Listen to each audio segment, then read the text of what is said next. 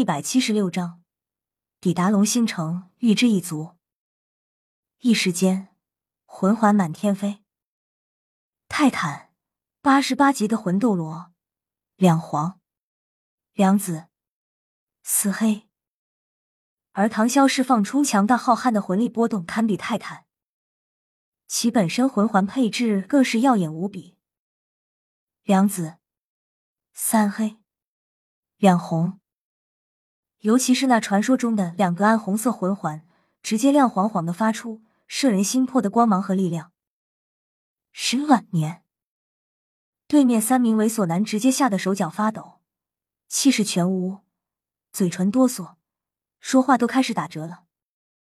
看向唐潇的目光中瞬间充满恐惧和害怕。那可是传说中的十万年红色魂环。至于那几个小兵，早就被这股气势吓得趴在地上瑟瑟发抖，屁不敢发一个。跪下！扑通一声，那三名猥琐男直接双膝跪地，内心已经惊恐万分。一位魂斗罗，一位魂圣，一位魂帝，四位魂王，一位魂宗，单单一位魂斗罗，就足以让他们三个死无葬身之地了。更何况，这其中还有一位拥有传说中的十万年魂环。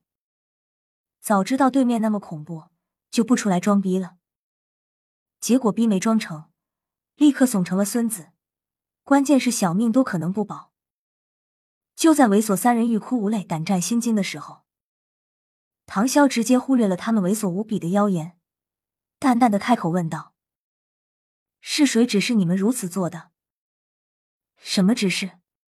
大佬，我不知道您在说啥。是啊，我们三俩有眼不识大佬，触犯了您等，还请饶命。我们上有老下有小，还等我们回去抚养呢。我们一定改过自新。大佬，恳请饶命啊！聒噪。唐潇目光一冷，猥琐三人瞬间闭嘴。唐潇暗金色的眸子看向中间那个娘炮，带着一种沙哑且具有蛊惑性的声音开口问道：“是不是武魂殿的指示？”那个娘炮明显眼神涣散，下意识回答：“是。”唐潇暗自收回摄魂术，内心大概有了个估计。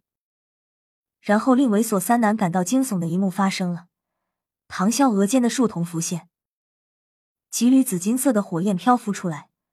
分别窜入猥琐三男的体内。这一幕，只有唐潇身后的唐三等人看见。至于不远处那些俯伏在地的小兵，根本就不知道。好了，让开，我们要赶路。唐潇收回了紫薇地瞳，淡淡对那三个猥琐男说道：“大佬，刚刚那漂浮的是什么东西？为什么钻进了我们身体里？”中间那个娘炮有些颤抖，害怕的问道：“好东西，看在你们这么识相可怜的份上，我送你们的一份心意。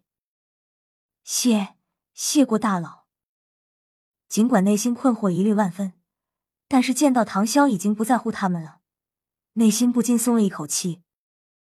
他们还真的很担心唐潇等人直接冲上来就把他们给杀了，那样就真的玩完了。虽然不知道刚刚那几缕到底是什么东西，不过似乎应该没有什么大问题。唐潇收回武魂，朝唐三等人微微颔首，便进入马车了。泰坦等人见此，自然也没有多说什么，回到马车内继续赶路。然而，就在唐潇等人离开一个时辰后，刚刚的猥琐三男便感到自身发生了异样。就在他们探查自身情况时，突然，浑身冒起紫色火焰，直接吓瘫身边的一众小兵。而且，无论猥琐三男如何竭尽全力，都无法扑灭自身熊熊燃烧的紫火，只能越烧越旺，并且一点点吞噬他们的生机。紫薇天火，粉灭罪恶，北辰地星，号令众星。当然，留下紫薇天火，这是唐潇的手段，因为那三个人确实没有存在的必要了。武魂殿的大王已经渗透各大王国了，估计和唐潇预料之中的最坏情况差不多。哎，时间紧迫啊！且任重而道远，龙兴城位于星罗帝国北方，与两大帝国交界处只有不足两百里的距离，是真正的边境城市。龙兴城本身并不属于星罗帝国皇室直接管辖，而是下属一个王国境内的领地。因为贸易的缘故，这座不大地城市极为繁华，过往客商络绎不绝。王国、公国这些表面隶属于两大帝国的势力，事实上早已经不受帝国控制。这一点，两大帝国早就心知肚明，而且还控制了不少经济重镇，背后又有武魂殿暗中支持，与帝国分庭抗礼。虽然冲突出现的并不多，但随着帝国势力被渐渐架空。而且武魂殿近几年的大作为，这些王国公国们的表现也越发嚣张起来，有的甚至已经开始明目张胆的扩张自己的领地。虽然幅度并不大，但已经可以说明很多问题。可出奇的是，两大帝国对于他们的蠢蠢欲动却是置之不理，一切都显得很平静，甚至没有任何军事调动的迹象。不知道那些王国和公国们。是否自己心虚？两大帝国极有默契的默不作声，反而吓住了他们，一时间倒不敢做的太过分。荔枝一族的两辆马车在经过城门处简单的盘查后，进入龙兴城。当然，外地客商入城的城门税是必不可少的，按人头算。最奇葩的是，连马也算人头，每人一个金魂币，马车三个金魂币。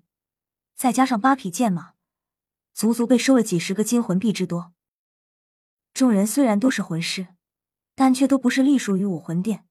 为了避免不必要的麻烦，索性就将钱都交了，然后顺利入城。龙兴城远比天斗城小得多，两辆马车在八匹骏马的牵引下，很快就来到了他们此行的目的地。两辆马车在一座大宅院外停了下来。